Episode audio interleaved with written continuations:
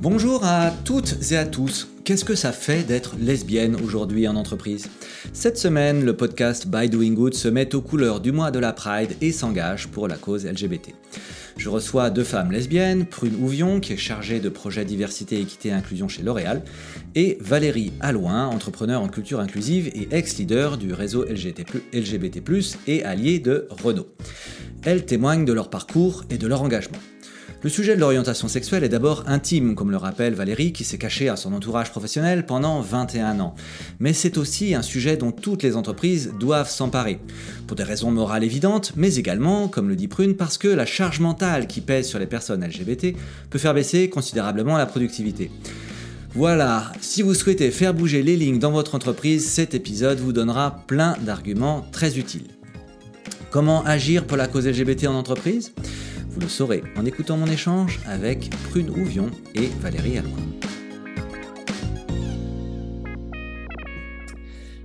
Bonjour à toutes et à tous, bienvenue sur ce nouvel épisode euh, du podcast By Doing Good, le podcast de l'innovation sociale racontée par ceux qui la font. Et ceux qui la font aujourd'hui, c'est Prune et Valérie. Bonjour Prune. Bonjour Yvan. Et bonjour Valérie. Bonjour Yvan. Euh, Prune, Prune Ouvion, donc tu es chargée de projet diversité, équité et inclusion chez L'Oréal. Et toi, Valérie, Valérie euh, Alloin, tu es entrepreneur en culture inclusive. Tu es ex-leader du, du, réseau LGBT, et allié de Renault Group. On est là pour vous écouter, euh, nous raconter euh, ben, votre, votre engagement, euh, les, les, sujets qui vous tiennent à cœur et, et, pourquoi ils vous tiennent à cœur et qu'est-ce que vous faites avec tout ça. cette interview se fait dans le cadre de la préparation d'un hackathon qu'on organise le 29 juin sur la, la, la cause LGBTQIA+, hein, Big Bloom for Pride, euh, sujet qui nous tient à cœur chez Big Bloom et auquel on est particulièrement attentif. On est ravis de vous accueillir euh, sur ce temps d'échange. Euh, Prune, je vais commencer par toi, si tu veux bien. Est-ce que tu aurais la gentillesse de nous expliquer un petit peu qui tu es, quel est ton parcours, euh, voilà, et, comment est-ce que tu, tu en es arrivé là? Carrément. Euh, donc, euh, je m'appelle Prune, j'ai 25 ans. Et moi, ça fait bientôt deux ans que je travaille chez L'Oréal. Avant ça, j'ai fait des études euh, en sciences politiques. J'ai un master en économie et en politique publique. J'ai fait ça à Sciences Po. Et j'avais pas du tout pour objectif de travailler dans les entreprises. Euh, c'est arrivé un peu par hasard. Je suis allée voir comment on parlait d'égalité femmes-hommes dans les ministères, comment est-ce qu'on en parlait dans le monde de la recherche. Euh, j'étais engagée sur ces sujets en associatif quand j'étais étudiante.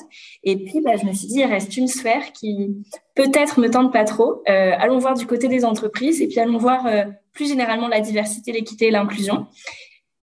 Ou de mieux que L'Oréal pour commencer. Et j'ai commencé en septembre 2021. J'ai adoré ce que j'ai fait dès le début et je suis restée. Donc, finalement, c'était pas là où j'étais prédestinée, mais ça m'a plu. J'ai été convaincue. Et qu'est-ce que tu fais aujourd'hui comme métier? Quel est le métier que tu exerces chez L'Oréal? Aujourd'hui, je suis chargée de projet diversité, équité et inclusion. Euh, plus spécifiquement, moi, je m'occupe de la communication et des affaires publiques. Donc, la communication interne, ce qu'on appelle l'employee engagement tout ce qui va être de la sensibilisation, l'événementiel, comment est-ce qu'on parle de nos sujets de diversité, d'équité et d'inclusion. Euh, sur le volet externe aussi, comment est-ce qu'on travaille l'image du groupe L'Oréal sur cette question diversité, d'équité d'inclusion en France? Et puis sur le volet affaires publiques, donc avec tout le lien avec euh, des collectifs d'entreprise et avec euh, les pouvoirs publics pour créer des synergies sur la question de, l'inclusion en entreprise.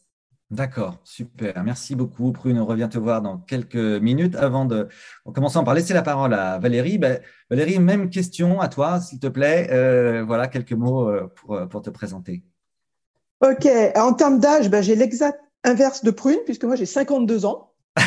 et euh, donc voilà, donc je vais pas raconter ma vie professionnelle, ça prendrait trop de temps. En résumé, j'ai 30 ans de salariat, on va dire dans deux entreprises du CAC 40 que sont Thales et, Renault Group.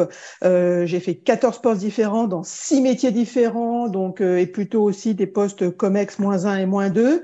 Et sur ces 30 ans, j'ai 10 ans d'engagement sur les sujets diversité inclusion en général et euh, plus particulièrement sur les sujets LGBT+, et récemment neurodiversité. Et enfin, euh, par rapport à la thématique qui nous, qui nous occupe, aujourd'hui, j'ai été donc euh, une des leaders du réseau LGBT+, de Renault et Allier pendant sept ans.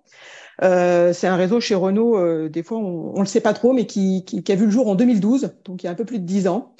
Et euh, voilà. Et à ce titre-là, euh, bah, je, je, me dirige maintenant en tant qu'entrepreneur, non pas vers la diversité et l'inclusion, qui je trouve, de par mon constat, est un sujet beaucoup trop euh, RH, mais de culture inclusive pour que ça soit un sujet qui occupe toute l'entreprise. Super, j'adore, j'adore ce pitch. Euh, et donc, Valérie, toi, tu exerçais quel euh, genre de métier euh, quand tu étais dans tes différentes entreprises? Est-ce que, est-ce que c'était des métiers liés au, à ce sujet-là directement, diversité, inclusion, RH, etc. Ou bien est-ce que c'était des métiers opérationnels? Non, j'ai cette particularité d'en avoir jamais fait mon métier, c'est-à-dire que les, les, engagements diversité inclusion que j'ai eus, je les ai faits finalement en tant que bénévole au sein de, au sein de, mon, de ma dernière entreprise, euh, de deux manières. La première, je l'ai citée en, sur la thématique LGBT en tant que leader du réseau, et aussi en, en, mettant une, au, service de, de l'équipe diversité et inclusion corporate de Renault Group 30% euh, de mon temps euh, à une époque. Et puis, dès que je pouvais agir dans mon quotidien, euh, par exemple, je, je, donne juste un exemple, j'ai passé les six dernières années aux ressources humaines quand même chez Renault euh, et je m'occupais du développement des compétences managériales. Et à ce titre-là j'ai mis en œuvre euh, la formation euh, management inclusif. Donc euh, c'était une manière pour moi donc de contribuer à la diversité et l'inclusion sans on va dire que ce soit ma mission stricto sensu. D'accord, ok, c'est très clair. Prune, euh, on revient à, toi et à ton parcours. Euh, euh, voilà, tu as 25 ans, tu as, plein de choses à la fois derrière toi déjà, malgré ton jeune âge, mais tu as aussi plein de choses devant. C'est quoi, toi, ton levier d'engagement? Qu'est-ce qui a fait qu'à un moment, tu fais partie de ces gens qui se lèvent et qui ont envie de s'engager sur les causes de l'inclusion au sens large et sur la cause LGBT en particulier? J'aimerais dire que je suis engagée depuis que je suis toute petite et c'est un peu vrai, grâce à ma maman. C'est un peu ça. Euh, ma maman est un peu mon modèle dans tout. Mais ce qui a vraiment été le déclencheur, c'est quand je suis partie euh, faire euh, une partie de mes études aux États-Unis. que moi, ça a été un révélateur à titre personnel. Ça, ça a été les premières fois où j'ai pu dire bah, ouvertement et sans problème que j'avais une copine, que j'étais lesbienne. Et puis, quand je suis revenue, après avoir été dans un environnement dans lequel c'était ben, un non-sujet. Je suis rentrée, je me suis dit, c'est pas possible. En fait, il faut que j'arrive à inclure ça euh, dans ce que je ferai plus tard. Donc, au début, je me suis demandé si ce serait dans l'économie féministe, euh, parce que cette question de l'égalité femmes-hommes, cette question de, des injustices euh, qui existent encore aujourd'hui et des inégalités, elle me touchait personnellement et, euh, et je, elle me touchait dans, dans ce cas-là d'objet social. Et puis après, je me suis dit, bon, bah, finalement, peut-être pas dans un levier euh, d'économie, parce que l'économie, c'est encore une science qui est malheureusement très rigide. Ça bouge, mais c'est encore très rigide. Et euh, je me suis dit, bah, allons voir du côté des, associations. J'ai adoré et, euh, et c'est ça qui a été vraiment mon déclencheur et mon, mon point de non-retour. Je me suis dit, c'est pas possible. Maintenant que j'ai ça dans ma vie, je peux pas retourner en arrière. Mmh, D'accord. Euh, et après, comment tu lui as donné corps à cet engagement? Je me suis engagée quand j'étais étudiante en ayant toute une partie donc associative à l'intérieur de à l'intérieur de Sciences Po en m'engageant dans l'asso euh, LGBT donc en travaillant sur la question des droits des étudiantes et étudiants LGBT au sein de l'institution euh, en créant des espaces de rencontre en étant là pour les étudiantes et étudiants qui étaient parfois un peu désorientés notamment dans la période du Covid. Je me suis engagée aussi sur un volet en travaillant euh, sur un peu l'histoire du féminisme avec euh, la Fondation des femmes en faisant euh, un projet collectif sur l'histoire, le pont des 50 ans du, euh, MLF, du mouvement de libération des femmes, en travaillant avec des féministes qui avaient milité dans les années 70. Et puis, bah, après, en essayant de trouver des ponts, malgré ce qu'on me disait, on me répétait, mais c'est pas un métier, on peut pas en faire un métier, c'est quelque chose de trop niche. Ben, j'ai essayé, je suis allée chercher, je suis allée voir, euh, je suis allée voir euh, au CNRS comment est-ce qu'on parlait de ces sujets. Je suis allée voir au ministère de, des, des Affaires étrangères et de l'Europe comment est-ce qu'on traitait de ces sujets, comment est-ce qu'on en parlait au niveau international. Et puis pareil, après, je suis allée, j'ai creusé mon trou, je suis allée chercher au niveau des entreprises euh, comment est-ce qu'on comment est-ce qu'on taclait ces sujets là où on m'avait dit que c'était pas possible et qu'un métier, on n'en faisait pas, on n'en faisait pas un métier quoi. Mais tu as réussi à trouver une façon justement d'en faire un métier, c'est quand même formidable. Faire une métier Exactement. un métier de son engagement, c'est quand même le bonheur assuré. euh, Prune, est-ce que tu peux faire un petit exercice de, vulgarisation, s'il te plaît? Euh, Selon toi, c'est quoi le, problème? L'enjeu, il est, il est où? Euh, Qu'est-ce qui ne va pas euh, dans la société aujourd'hui? Je parle de la cause LGBT. Hein. Qu'est-ce qui ne va pas aujourd'hui? Et qu'est-ce qu'il faut faire changer selon toi? Oh, C'est une vaste question. Euh, je pense que la question peut-être en 2023, c'est que euh, moi je dirais en tout cas ce qui me ce qui me touche personnellement et ce que qui m'angoisse aussi, c'est qu'en fait j'ai l'impression qu'on a on a ouvert ouvert, on est allé vers du progrès continuel et que là en 2023, moi je sais pas si on continue à progresser. Euh, objectivement, moi j'ai un peu peur aujourd'hui. Euh, ce qui va pas, justement, c'est que j'ai l'impression qu'on assiste à un, backlash, à un retour en arrière aujourd'hui. Que finalement, au début, euh, qu'il y y, y a quelques années encore, on, s'ouvrait et que l'inclusion des personnes LGBT, pour beaucoup, ça devenait un sujet justement qui était qui allait au-delà des personnes LGBT, où il y avait un vrai engagement collectif. Alors la fenêtre a été très très mince, hein, mais j'ai l'impression que déjà on revient à quelque chose où du coup, en fait, on isole, on altérise les gens en disant bah voilà en fait c'est une minorité, une minorité un peu trop bruyante, une minorité un peu trop visible euh, et, euh, et, que déjà en fait on, assiste à un retour en arrière.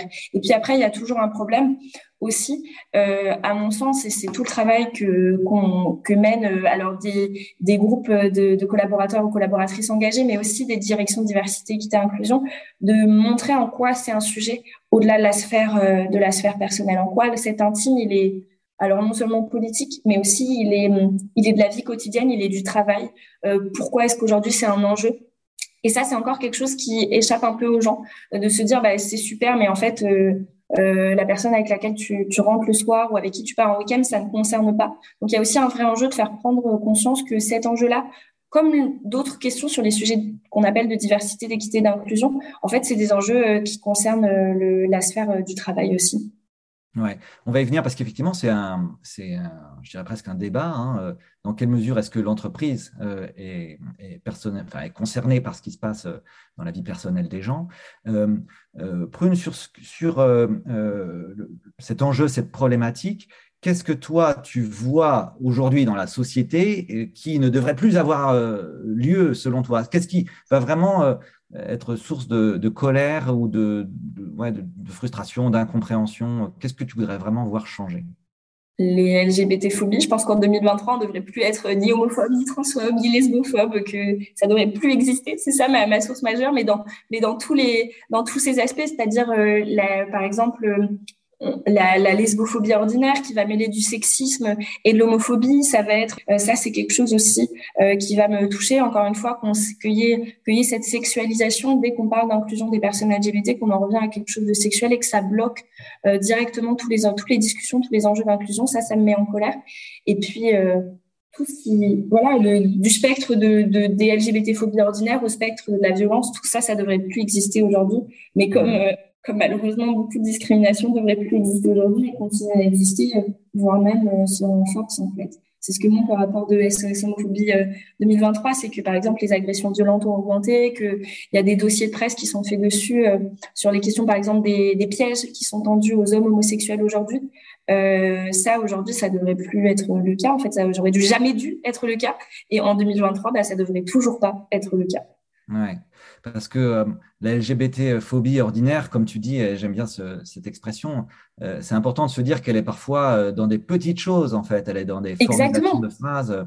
C'est comme le sexisme ordinaire, c'est les petites phrases dont en fait aujourd'hui on se rend pas compte, mais qui peuvent, c'est comme des piqûres de moustiques quoi, qui à force et puis surtout quand on les mêle au sexisme peuvent avoir, peuvent vraiment miner le moral dans la vie personnelle comme dans la vie professionnelle. Si ben que, que ça ait des insultes ou de la manière de s'adresser, par exemple, euh, euh, à une femme lesbienne en lui disant euh, ouais bon. Qui fait l'homme ou qui fait la femme dans ton couple. Ou alors tu es avec une fille parce que t'as pas trouvé le bon. Ok c'est une phrase ça, la personne ça va pas remettre son intégrité en cause. Mais c'est une petite phrase qui si elle est répétée bon, déjà dès la première fois elle est pas agréable mais si elle est répétée elle peut vraiment avoir des effets à long terme. Et sur tous les sujets qui traitent aux personnes LGBT c'est toutes ces petites phrases qui, qui minent le moral et qui et qui bah, affecte le bien-être dans la vie personnelle comme dans la vie au travail. Merci euh, Prune pour ce témoignage. On, revient te, voir juste après pour que tu nous racontes comment est-ce qu'on peut agir concrètement euh, contre ça et comment est-ce qu'une entreprise peut agir. Mais euh, avant ça, je voudrais écouter Valérie un peu, s'il te plaît. Valérie, bah, tu devines mes questions parce que c'est un peu bien sûr.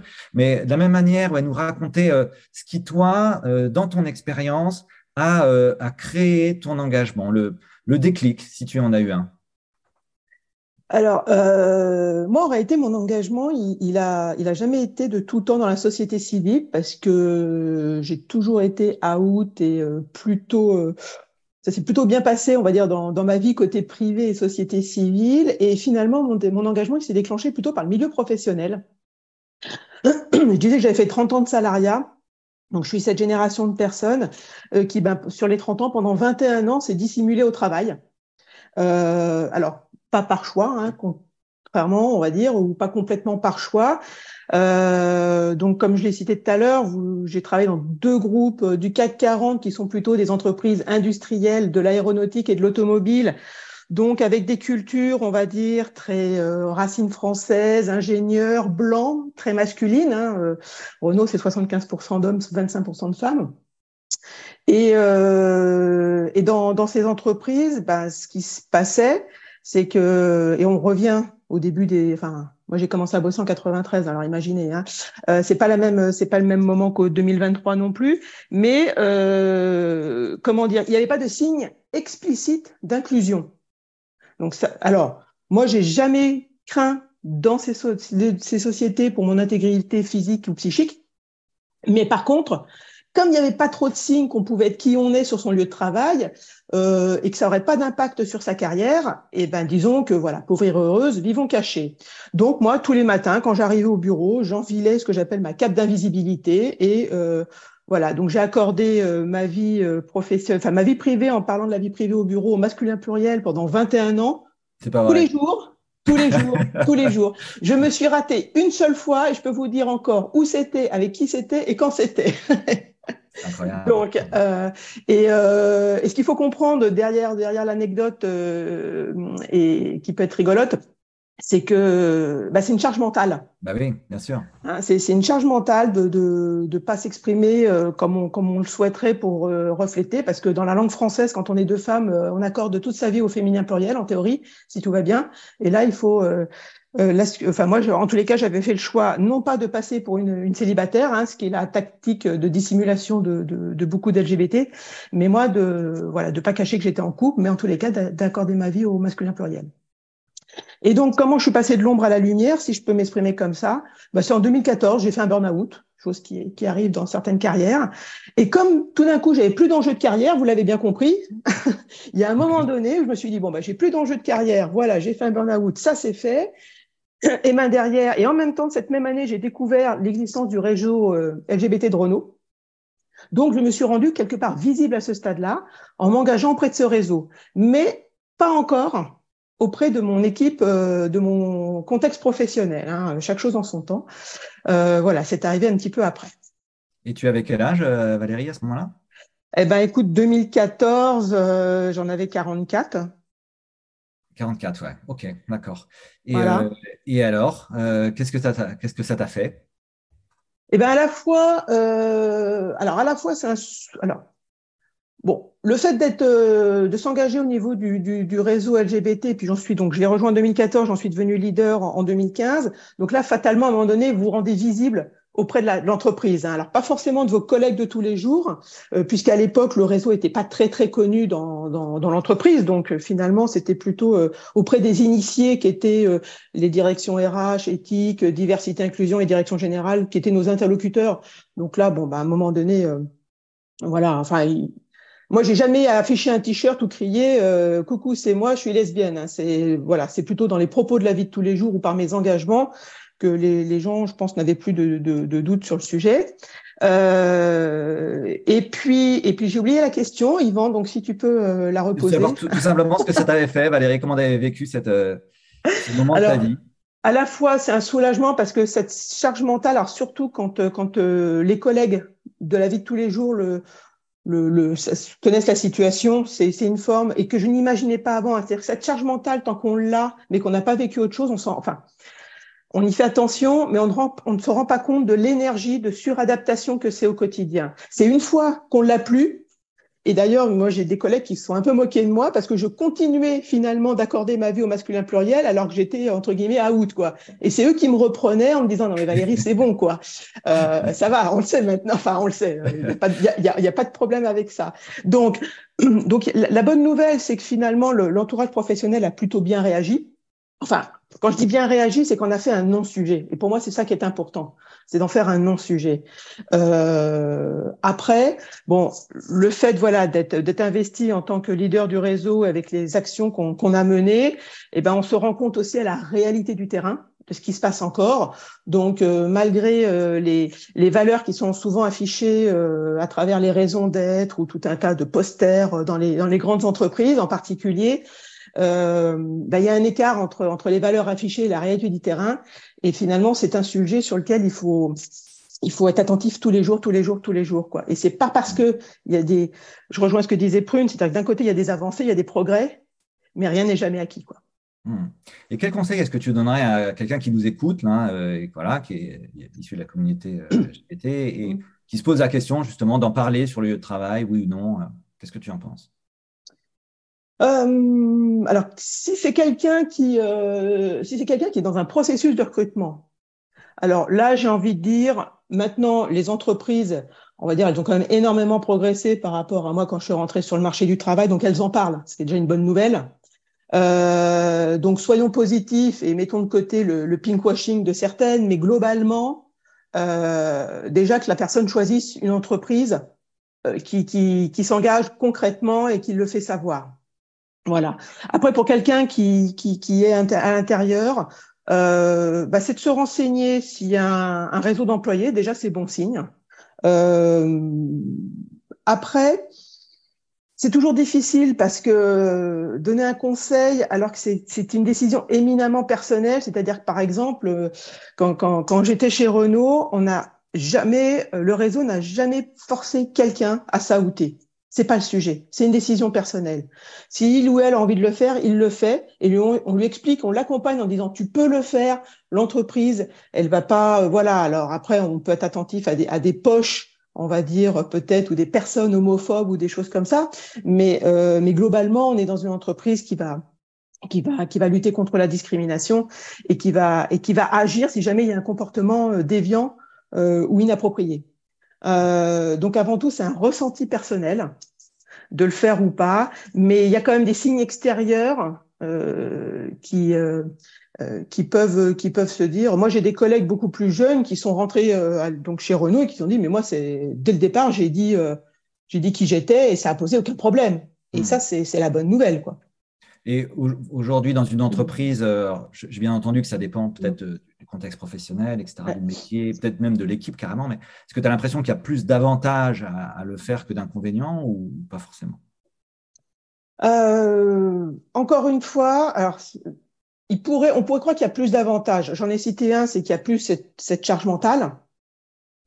Et quand on parle de charge mentale ou de suradaptation, il faut, enfin, j'ai envie de passer un message plutôt euh, à l'intention des entreprises, c'est que cette charge mentale que l'on a à se entre guillemets dissimuler, c'est contre un peu contre notre volonté, hein, c'est pas un choix, c'est juste euh, on va pas prendre de risques, hein, voilà, s'il n'y a pas de signe explicite dans l'entreprise, mais c'est du temps qu'on passe, qu'on ne passe pas sur son travail. Donc finalement, le fait de ne pas être qui on est sur son lieu de travail, euh, eh ben on n'a pas une forme d'égalité des chances en étant aussi performant que les autres qui peuvent être qui ils sont. Hmm. Et ça, c'est, et, ça, je ne sais pas si les entreprises s'en rendent compte. C'est-à-dire que alors qu'elles sont en train de lutter contre les inégalités ou, euh, ou agir en faveur de la diversité et l'inclusion, rien que le fait de juste pas dire vous pouvez être qui vous êtes sur votre lieu de travail et c'est OK, elle crée des conditions de non-performance et de non-qualité de vie au travail et une inégalité pour les gens euh, voilà qui, qui, sont concernés par des différences pas forcément euh, LGBT. Toi, tu fais un lien, euh, Valérie, avec ton, ton burn-out ou aucun rapport? Alors, non. Alors là, que ce soit très clair, mon burn-out n'est absolument pas lié euh, à, ma, à ma condition euh, d'être lesbienne. Ça n'a rien à voir. C'était pour, pour d'autres motifs. Donc, et, et après, ce qu'il faut savoir en termes de discrimination, quand vous êtes, quand les gens ne savent pas si vous êtes LGBT ou pas, vous pouvez pas arguer que vous vous faites discriminer. Ils le savent pas. Donc, euh, à un moment donné, il faut être, faut, être, faut être honnête avec soi-même. C'est-à-dire que euh, si on argue qu'on se fait discriminer alors qu'on n'est pas visible ou que les gens ne le savent pas, non, ça c'est pas possible. Hein. On est traité finalement euh, de manière assez équitable. Donc, le fait de, se, de se, rendre visible, euh, ben, on peut montrer à certains qui vont pas être super OK ou à l'aise avec le sujet, de se dire, ah bah tiens, la promo. Donc, on peut prendre un risque sur des doutes raisonnables, des fois, euh, de, de discrimination en termes de, de non-promotion ou de non-poste, mais ça reste un, un, doute raisonnable. La discrimination est très difficile à prouver euh, dans les entreprises. Enfin, tant qu'il n'y a pas une insulte officielle euh, avec témoin, quoi. Prune, qu'est-ce que tu en penses, toi, de cette question de ça Moi, je voulais réagir à ce que disait Valérie parce que euh, j'étais d'accord. Alors, je suis désolée. Euh, mais euh, j'étais d'accord avec, avec Valérie. Et en fait, je voulais, je voulais rajouter, de, rajouter des éléments là-dessus. En fait, ça a même été chiffré. L'Organisation internationale du travail a chiffré la perte de productivité que bah, perdent les personnes LGBTQIA+, qui ont à cacher une partie d'elles-mêmes au travail. C'est, on estime aujourd'hui que c'est à peu près 30% de perte de productivité. Donc c'est énorme. C'est, c'est-à-dire que se cacher, c'est pas juste ne pas pouvoir raconter son week-end avec son copain ou sa copine. C'est masquer une, une partie de soi-même. C'est euh, avoir des comportements comme le, comme le décrivait Valérie. Et moi, heureusement, j'en ai jamais eu, j'ai jamais eu à en avoir parce que ben, peut-être euh, changement de génération, moi aussi, euh, et c'est quelque chose euh, auquel j'ai déjà réfléchi.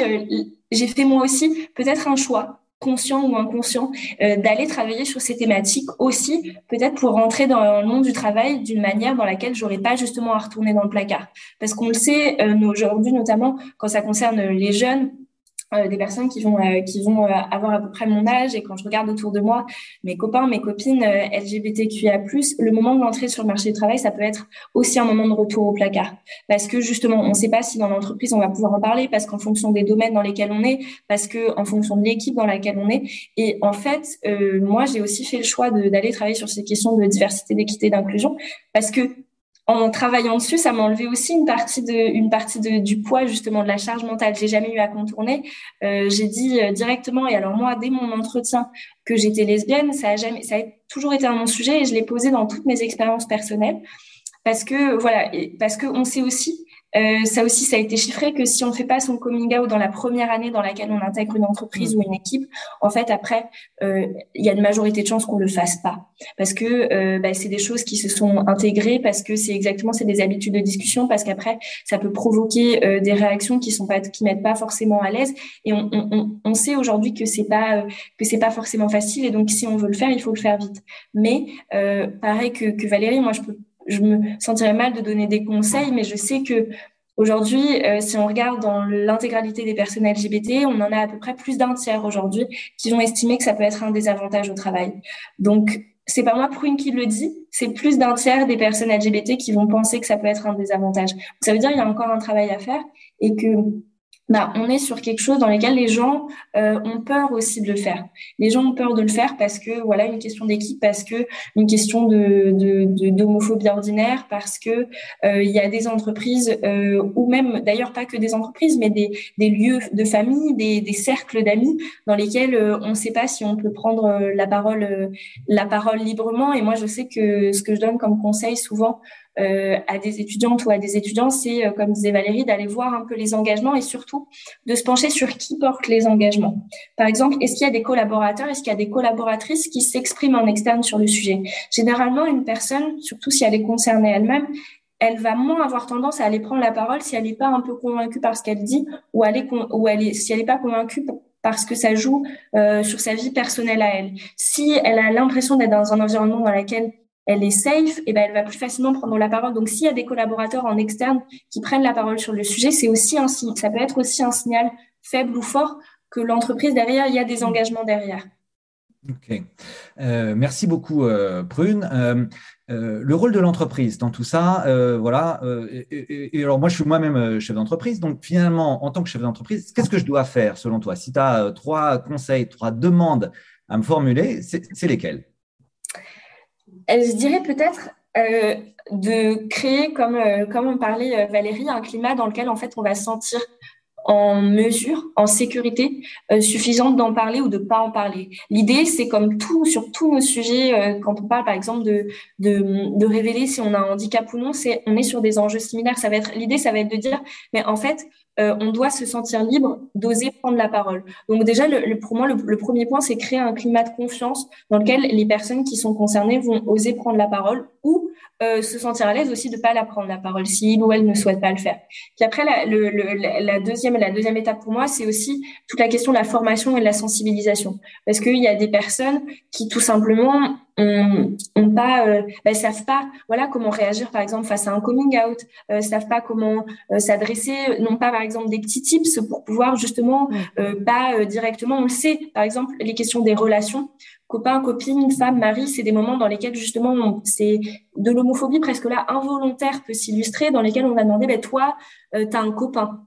Et si on s'arrête là en s'adressant à une personne, à une collègue, en lui disant toi, tu as un copain ou toi, tu as un mari, ben, en fait, parfois, les personnes sont même pas euh, sont même pas conscientes que ben il y a une partie qui est exclue de pas dire ou une femme ou une copine. Et c'est juste voilà, en se formant, en sensibilisant sur le sujet, on peut aussi acquérir des petits tips comme ça qui contribuent à créer ce, ce climat.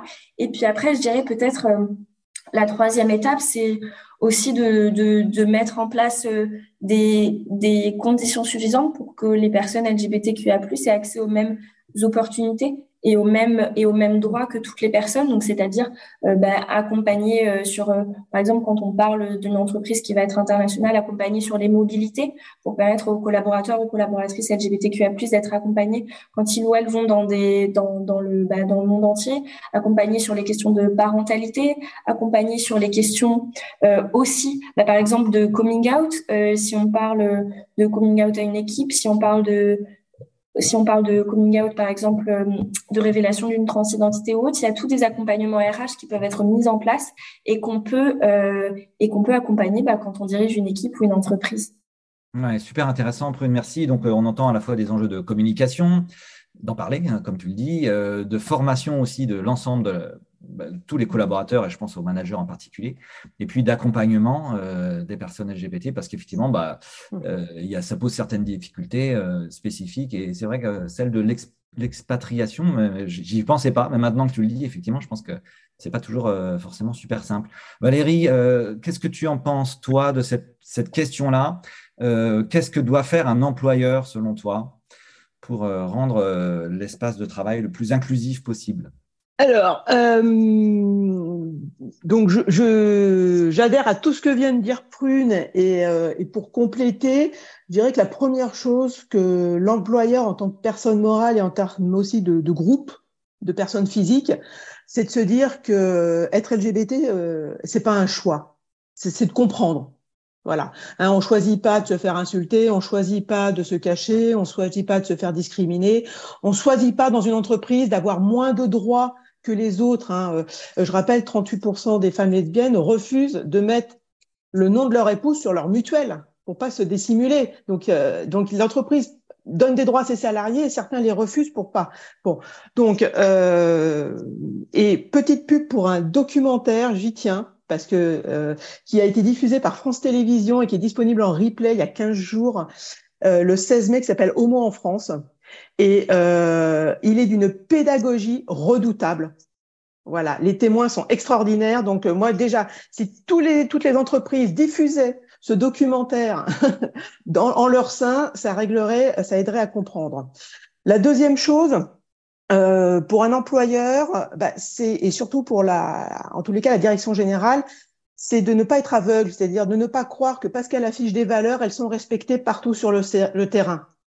Euh, donc, c'est de s'assurer que les valeurs, hein, surtout quand on parle de respect des uns et des autres, elles soient bien euh, incarnées euh, dans toutes, et pas qu'au siège social, hein, mais dans toutes les implantations, que ce soit en France, en région ou à l'étranger, parce qu'il peut y avoir une, énorme distension. avoir à l'esprit que des fois, ça sert à rien de traiter les sujets les uns côté des autres quand finalement ils s'appuient sur les mêmes mécanismes de pensée. C'est-à-dire qu'il faut savoir que le machisme, le sexisme, le racisme et l'homophobie, euh, ça se base humainement sur les mêmes mécanismes de pensée, c'est-à-dire qu'on considère l'autre comme inférieur et ou déviant. Donc plutôt que de traiter les sujets en silo les uns côté des autres, ben, traiter ça une bonne fois pour toutes, euh, et ça servira aussi euh, d'autres caractéristiques de la personnalité. Et enfin, je finirai avec un sujet, moi, qui m'est cher, c'est que euh, moi, des fois, pour dédramatiser le sujet, parce que c'est un sujet qui peut être clivant euh, de par les convictions personnelles ou l'éducation de certaines personnes. Donc, je dis toujours, hein, moi, quelqu'un qui veut être à l'extérieur, euh, raciste, sexiste, homophobe, bah, c'est son limite. Bon, bah voilà, c'est comme ça, mais on vit pas avec. Hein. Par contre, quand ces personnes elles franchissent la porte de l'entreprise, elles endossent une fonction une fonction que l'employeur lui donne et pour cette fonction, elle, elle, elle la rémunère. Il y a un salaire. Et si cette personne, à un moment donné, alors elle peut être à titre personnel, encore une fois, raciste, sexiste, homophobe, mais dans sa fonction, si ça, si c'est pas en accord avec les valeurs de l'entreprise, eh ben désolé, elle ne peut pas l'être. C'est-à-dire qu'elle doit faire cet effort de ne pas être, euh, pour ce qui nous occupe aujourd'hui, homophobe. Euh, alors ça peut, ça peut, ça peut la gêner ou ça peut la rendre schizophrène. Mais dans ces cas-là, moi je lui dis, euh, soit dans ta fonction, tu me respectes, D'accord? Si tu n'as pas envie de me respecter, ça veut dire que tu respectes pas les valeurs de l'entreprise qui est la même hein, pour nous deux. Et, puis, bah, tu vas choisir une entreprise euh, qui respecte tes valeurs personnelles, quoi. Donc, une entreprise qui est homophobe, sexiste, raciste. Et il doit y en avoir en France, je suppose. Mais euh, voilà. Donc, à un moment donné, voilà, c'est de se dire, euh, si on veut changer les gens, ça va être très compliqué. Donc, pour un employeur, ce qu'il faut avant tout changer, c'est l'environnement autour des gens. Et c'est pour ça que je parle de culture inclusive en regardant les process, la gouvernance, les systèmes de décision et savoir si tout ça, c'est bien équitable. Ouais, c'est très clair. Merci beaucoup pour euh, cet euh, exercice de pédagogie. On voit bien, on entend bien la responsabilité finalement hein, derrière, la responsabilité de l'employeur, responsabilité même légale, même si on n'en a pas parlé, hein, mais euh, il y a cet aspect-là aussi dans le fond, mais aussi la responsabilité pour bien faire vivre son entreprise faire que chacun s'y sente euh, à sa place. On arrive au terme de cet échange. Prune et Valérie, vous le savez peut-être, j'ai une question rituelle euh, à laquelle vous allez être euh, soumise vous aussi. chez Big Bloom, nous, on adore les rencontres. On croit que toutes les rencontres sont fertiles, que toutes les rencontres génèrent des choses. Je vais vous demander de me raconter tout simplement une rencontre qui vous a marqué particulièrement. Ça peut être lié à la cause, ça peut être complètement disjoint, quelque chose qui dans votre vie, une, rencontre dans votre vie que, qui, a fait de vous la personne que vous êtes aujourd'hui. Voilà. euh, un vaste sujet. Hein. Alors, qui s'y lance la première? Première personne qui t'arrive en tête, Prune, c'est pour toi alors, si on, euh, j'étais en train de réfléchir à la première partie de la question, mais on y revient si on parle à la rencontre qui a changé ma vie. C'est très bateau, mais c'est très sincère. Et je dis ça dans mes rédactions depuis mes 12 ans et je maintiens euh, plus de 10 ans après, c'est ma mère. Euh, ma mère, c'est la personne qui a changé ma vie, tout simplement parce que souvent, en fait, euh, et si on le connecte là, là à notre sujet, ben encore une fois, moi j'ai des copains, j'ai des copines pour lesquels euh, le moment du coming out ça a été un sujet. Ils ont dû, comme on imagine dans les films, asseoir les personnes à leur table et leur dire papa, maman, j'ai quelque chose à vous annoncer. En fait, je suis gay, je suis lesbienne, j'ai un copain, j'ai une copine. Moi, j'ai jamais eu à le faire. De la même manière que j'ai jamais eu une éducation genrée, j'ai grandi comme une enfant alors, ramener évidemment rapidement, et c'est peut-être ça aussi quelque chose qui a, rapidement changé ma vie, au fait que j'étais une petite fille, donc avec euh, ma maman qui prenait des précautions rapidement, qui m'a expliqué un peu les dangers derrière du, sexisme ou, même des, violences sexuelles qui pouvaient toucher euh, même les filles, même les enfants. Mais euh, voilà, j'ai grandi comme ça, donc j'ai grandi dans un espace de liberté qui était énorme. Euh, c'est déjà la première, c'est la première raison pour laquelle elle a changé ma vie. Et puis après, la deuxième raison, c'est parce que pour moi, elle a constitué un modèle euh, justement euh, de force, un modèle euh, de féminisme, un modèle de courage, un modèle de résilience. Et, et voilà, c'est la personne qui a changé ma vie. Cœur sur la maman de Prune. Cœur sur ma maman. Valérie euh, ouais, Question difficile, euh, mais si je devais euh, trouver une personne, eh bien, eh bien en réalité, euh, euh, alors quand, bah pareil, je devais avoir 46 ans, et, je pensais que depuis du coup toute petite, je me sentais différente parce que parce que parce que j'étais homo. Et en réalité, bah il y a peut-être pas que de ça. Et c'est euh, sur un autre sujet euh, qui, qui m'est cher. C'est une personne qui m'a qui a mis le doigt sur ma sur ma neurodivergence. Euh, et, et, qui finalement derrière a déclenché euh, plein euh, plein de petites choses et, et, et, pourquoi je parle de ça? C'est parce qu'en réalité c'est aussi pour résumer que quand on est un être humain on n'est pas que femme, on n'est pas que homo, on n'est pas que, euh, je sais pas, française en ce qui me concerne, je n'ai pas que la peau blanche ou les yeux bleus, on est plusieurs choses. D'accord? Et, c'est cet ensemble de choses qui, qui constitue la personne. Euh, quant à dire la part de responsabilité dans ce qui nous arrive de chaque caractéristique, moi j'en suis incapable. Je forme un tout. Et, euh, et c'est pour ça que les entreprises, je pense, doivent prendre le sujet comme un tout et pas par le petit bout de la lorgnette de chaque sujet. Et ben voilà, c'est le mot de la fin. Merci Prune, merci Valérie, bonne fin de journée, à bientôt. Merci. à vous.